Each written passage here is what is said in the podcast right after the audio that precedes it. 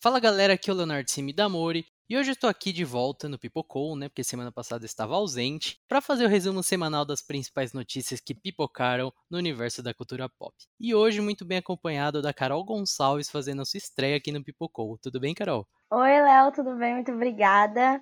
Para quem não me conhece, eu sou a Carol Gonçalves. Eu escrevo no Twitter do Pipoca sobre as principais premiações, também falo dos episódios de Riverdale e escrevo para o site. Então, quem acompanha o site já pode ter lido algum texto meu. É isso aí, então. Carol faz coisa pra caramba lá no Pipocas e tá aí fazendo essa estreia aqui hoje no Pipocou.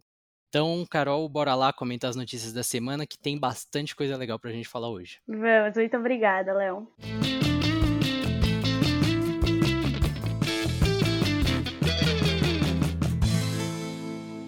E olha só, para alegria dos fãs, a Netflix divulgou hoje um teaser misterioso da nova temporada, a quarta temporada de Stranger Things, que mostra um laboratório e uma voz conversando com umas crianças que estão ali, que parece ser a voz do Dr. Brenner, né, que apareceu lá na primeira temporada, era muito entre aspas o pai da Eleven, e enfim, todo mundo tá curiosíssimo para saber, o teaser termina ali, né, com a porta do quarto ali, da cela, na verdade, da Eleven, e todo mundo tá muito curioso para saber o que vai acontecer nessa nova temporada. Carol, você assiste Stranger Things? O que, que você achou aí desse teaser? Sim, eu assisti o teaser. Eu assisto Stranger Things também. É, na verdade, no começo foi muito pelo hype, assim, né? A série tava uou, bombando, todo mundo assistindo. E agora eu assisto mais para saber o que vai acontecer, porque eu gosto de descobrir, né, o final das temporadas. Não é uma das minhas favoritas séries, mas tudo bem. Eu estou assistindo, gostei do teaser e acho que vai ter muita coisa por aí, né? A evolução da Millie Bobby Brown nessa série é enorme e acho que ela tem muita coisa para entregar pra gente. Total. Eu adoro Stranger Things, eu gosto muito mesmo da série. Eu diria que hoje em dia é a minha favorita da Netflix. o contrário. e como você disse, né? Eu acho que por eles terem mostrado isso, do laboratório e das crianças, acho que a gente vai ter bastante coisa do passado da Eleven aí, né? E vai ter bastante respostas sobre um episódio muito específico, né, da segunda temporada, se não me engano é o sétimo episódio, ou oitavo, agora não lembro exatamente, que mostra aquela irmã, né, da Eleven, que ela também tinha um número tatuado, acho que era oito o número dela, né, que indica que mais crianças ali sofreram experimentos e têm habilidades. Talvez a gente veja mais dessas crianças nessa nova temporada, né? Mas estou muito empolgado, muito empolgado mesmo para a quarta temporada, né? Com medo também, que assim, eu já achei a terceira temporada um pouquinho repetitiva, né, em relação às duas primeiras.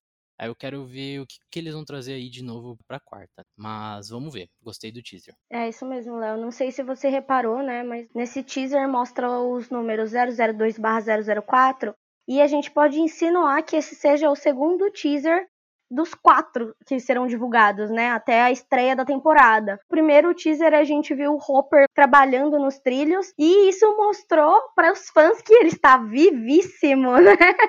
Uma alegria é. enorme. Pois é. Então, vamos ver, acho que tem ainda teaser por aí, é porque a data não foi divulgada, a data de estreia, é um mistério, né, mas os fãs, todo mundo quer que isso saia logo. Léo, a nossa próxima notícia é sobre o terceiro filme do Homem-Aranha.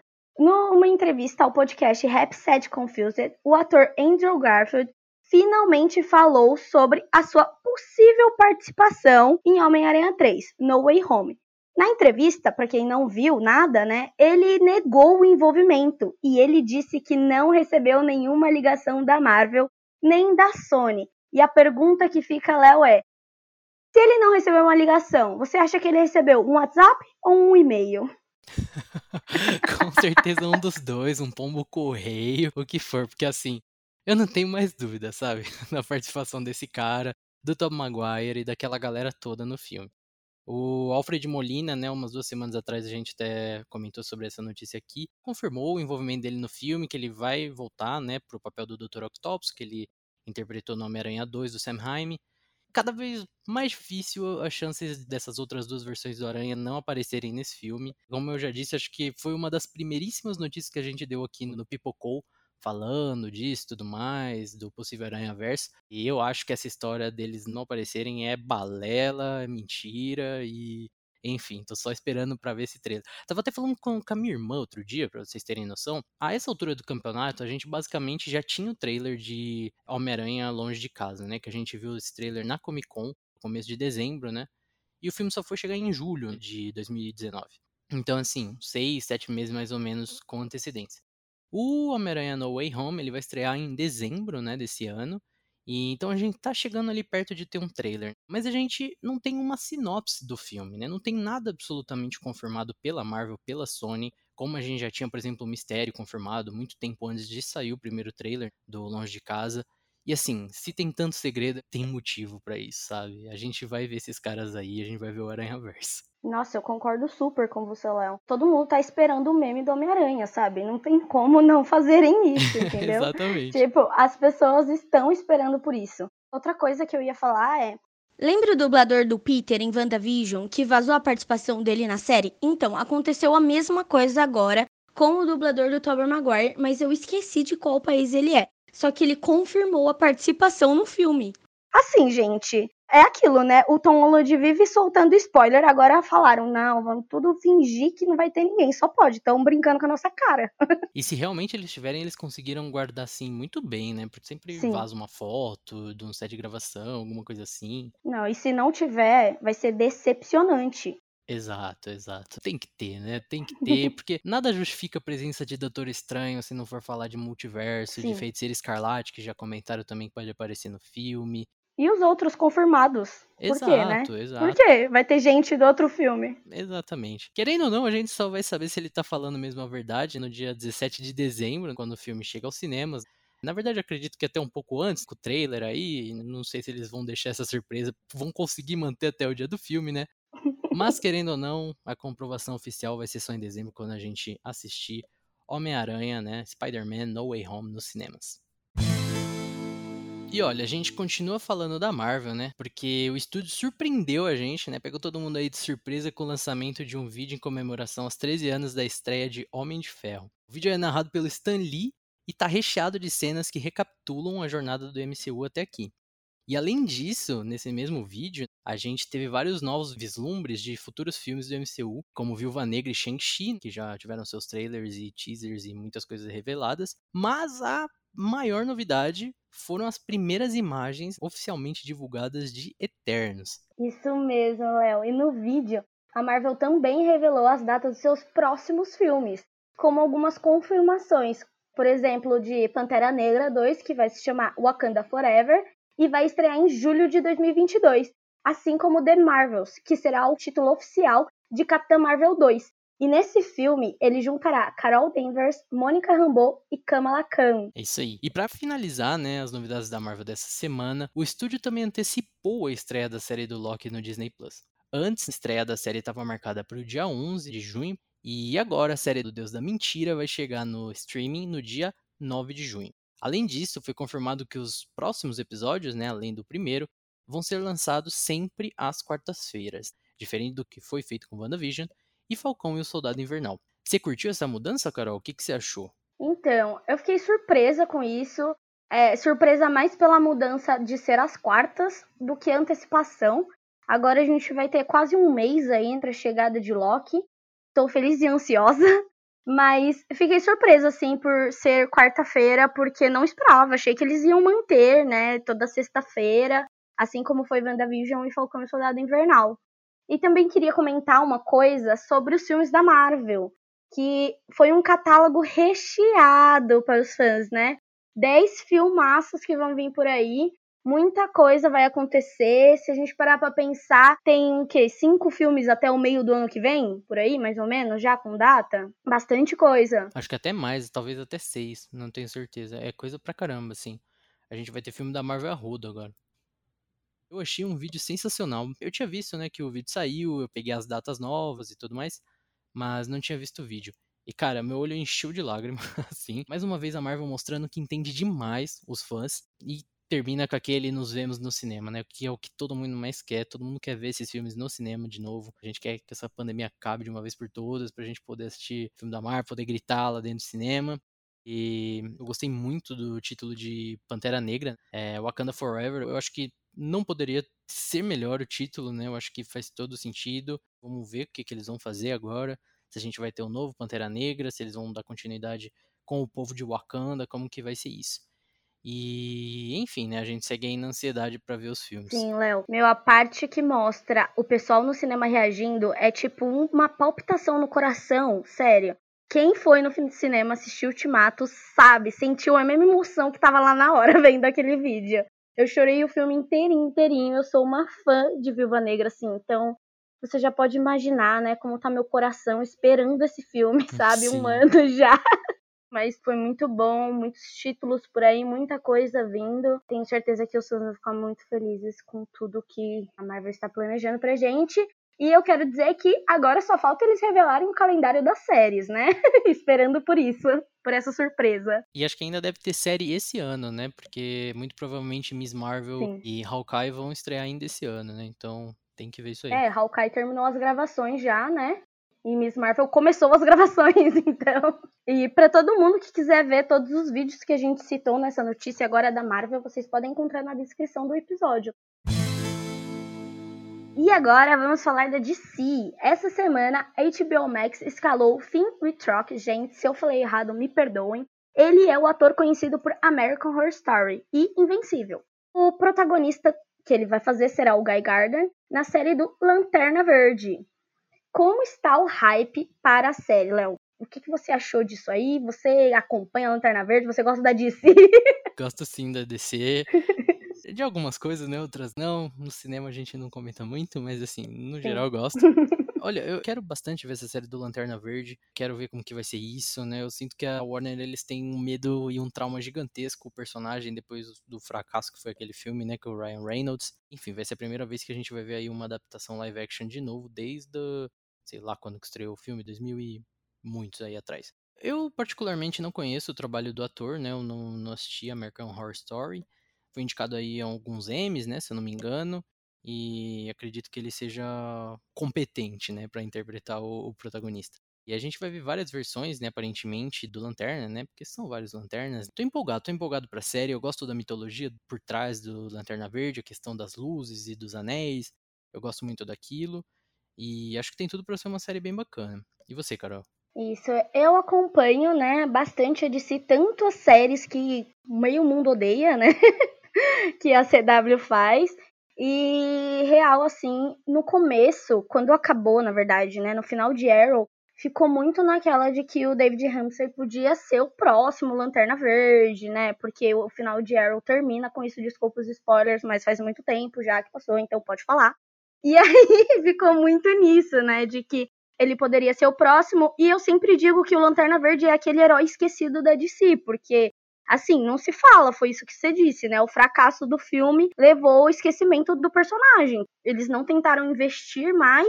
Agora, recentemente, que teve o filme da Liga da Justiça, que o Zack Snyder falou que colocaria o ator no filme, enfim, não teve o ator no filme. E aí agora essa revelação da HBO que vai fazer uma série é surpreendente porque é o personagem esquecido e também a HBO tem né, produção para fazer uma grande série, ela tem equipamento, tem tudo, assim, né? É uma das mais valorizadas hoje em dia. Sim, totalmente. E acho que a gente pode esperar muita coisa boa daí, sabe? Por mais que o filme tenha sido um fracasso há muitos anos atrás, se passou muito tempo, né? A gente tem que esperar coisas boas e estou feliz com a notícia, espero que deem valor assim para esse personagem. É isso, vamos ver, também tô animado. A série vai contar com 10 episódios e terá várias versões do Lanterna Verde, como por exemplo a Jessica Cruz, Simon Bass e Alan Scott. Para mais informações sobre a série, fiquem de olho aqui no site do Pipocas. E para finalizar o nosso episódio, a gente vai falar aqui de House of the Dragon, a primeira série derivada de Game of Thrones. Porque olha só, o seriado teve suas primeiras imagens oficiais divulgadas que apresentam um elenco da produção da HBO já caracterizados como seus personagens. A série vai ser baseada no livro Fogo e Sangue, que conta a história da casa Targaryen, mais especificamente o período da Dança dos Dragões. Para você, né, que está acompanhando a gente aqui, como a gente sempre fala, o link da notícia está na descrição do episódio e você consegue ver as imagens. Na ordem, a gente tem primeiramente a princesa Rhaenyra Targaryen, ao lado do príncipe Daemon Targaryen. Eles não são irmãos, apesar dos dois serem príncipe e princesa, eles são tio e sobrinha. Ele é irmão do rei, ela é filha mais velha dele. Abaixo a gente tem a Alicent Hightower, com o pai dela, né, a mão do rei, nesse período, o Otto Hightower. A Alicent vai ser interpretada pela Olivia Cook, né, de O Som do Silêncio.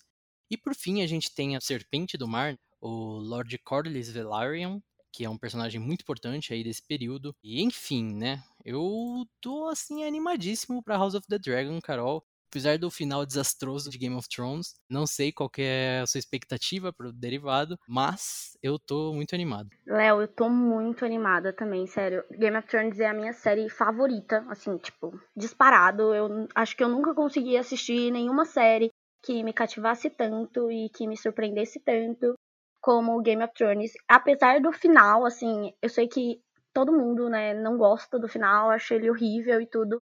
Mas eu acho que, entendo, eles fizeram na pressa, não tinha livro, e óbvio que não dava para esperar tanta coisa, porque desde a penúltima temporada, né, a gente já vinha vendo que estava mais acelerado, né? Mas, assim, um tempo depois, né, que finalizou Game of Thrones, vamos ter um spin-off, finalmente, assim, meu Deus do céu. Eu não li o livro de Fogo e Sangue, então tô zero saber como vai ser essa série, mas tô muito ansiosa pra House of the Dragon e acho que vai surpreender os fãs, sabe aquele negócio de todo mundo, todo domingo, parar na frente da TV e assistir? Vai ser isso, de novo. Olha, tomara, viu? E eu acho que House of the Dragon vai ter bastante potencial para isso. Porque o período que eles vão abordar, né, que é a Dança dos Dragões, é um período cheio de intrigas, de brigas políticas e familiares, que é muito do que era um atrativo em Game of Thrones, porém com muito mais dragões, muito mais dragões. Assim, se a gente tinha ali os três da Daenerys em Game of Thrones, a gente aqui vai ter pelo menos uns 20, que tem Targaryen a rodo, e cada um deles ali montado em um dragão, inclusive o príncipe Daemon, né, a princesa Rhaenyra, que apareceram nas imagens, né, cada um deles tem um dragão, e é conhecido também como um dos períodos mais sangrentos e absurdos assim da história de Westeros. Então, intriga é o que não falta. Eu acho que isso vai cativar bastante a galera. Eu sinceramente espero que faça jus, sabe, ao que foi aquele final de Game of Thrones, porque eu assino embaixo tudo que você falou. Game of Thrones é a série da minha vida, eu sempre falo isso aqui. O pessoal tá até cansado de ouvir, mas eu gosto muito também. O final. Poderia falar durante dias sobre o final horrível que teve Game of Thrones, mas ainda assim é uma série muito importante. Eu acho que, por mais que algumas pessoas comentem muito que Game of Thrones está morto e tudo mais, eu acho que essa série vai vir com força. Do contrário, eles não estariam investindo tanto assim se eles achassem que poderia ser um fracasso. E a gente tem um elenco de peso empolgadíssimo para House of the Dragon. Sim, Léo. Eu tenho certeza que os dragões vão ser uma loucura total, sabe? Se o pouco que a gente viu em Game of Thrones já deixava todo mundo assim, era mais importante que os personagens, sabe? Todo mundo era doido pelos dragões. E agora uma série com tantos dragões é aquilo, né? Não tem como não criar expectativa. É impossível não criar. E para quem não sabe, a série vai ter 10 episódios e foi encomendado, né, pela HBO a temporada completa e está confirmada para 2022. Então, assim, gente, 2022 está aí. Daqui a pouco a gente vai poder assistir a série. Bom, pessoal, então essa semana foi isso, essas foram as principais novidades. Diferente dos outros episódios, esse aqui a gente não vai terminar com as próximas estreias da semana, né, dos próximos dias. A gente achou que, enfim, essa parte estava um pouquinho deslocada dos episódios, pelo menos é o que a gente estava sentindo. Se vocês acharem que estava legal, se vocês gostavam, que a gente comentasse aqui as próximas estreias e tudo mais, comentem lá em nossas redes, deem o um feedback de vocês. Se vocês tiverem ideias, o que, que vocês querem que a gente acrescente, o que, que vocês querem que a gente tire, podem falar com a gente que a gente está aceitando tudo isso aí. A gente quer ouvir vocês, se vocês estão gostando ou não, né, do Pipocou. Isso aí, Léo. E lembrando, gente, que todas as notícias que nós comentamos aqui estão linkadas na descrição do episódio e que você também pode conferir todas elas, todas as novidades, os projetos do Pipocas lá em pipocasclub.com.br. Você vai encontrar os nossos perfis, nossas redes sociais, nosso canal no YouTube e o nosso podcast-chefe, o Pipocaria. Bom, pessoal, é isso aí então. Muito obrigado pela audiência de vocês. Mas antes da gente dar tchau, a gente gostaria de deixar aqui nossa homenagem para o ator Paulo Gustavo, que faleceu na última terça-feira, deixando um grande buraco aí no entretenimento brasileiro e mundial. O humor, ele salva, ele transforma, alivia, cura, traz esperança para a vida da gente. Eu fico muito feliz e orgulhoso de ser artista e mais ainda da comédia ser tão forte em mim. Rir é um ato de resistência. Então diga o quanto você ama quem você ama. Mas não fica só na declaração, não, gente. Ame na prática, na ação. Amar é ação, amar é arte. Muito amor, gente. Até logo.